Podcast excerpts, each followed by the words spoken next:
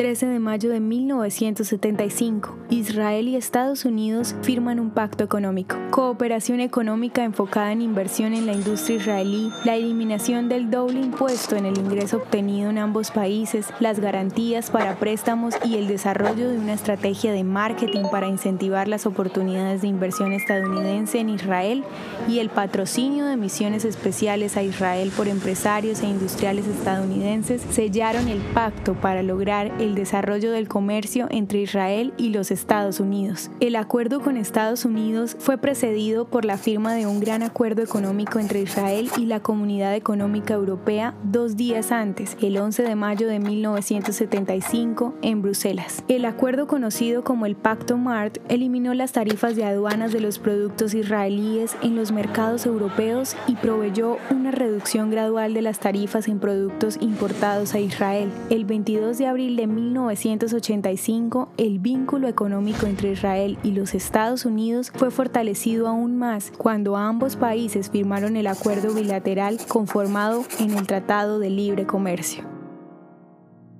¿Te gustaría recibir estos audios en tu WhatsApp? Compartimos nuevos episodios todos los días.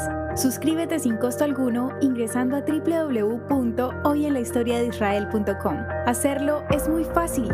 También puedes encontrarnos como arroba hoy en la historia de Israel en Instagram, Facebook, Spotify y otras plataformas digitales. Comparte este audio para que otros conozcan más acerca de Israel.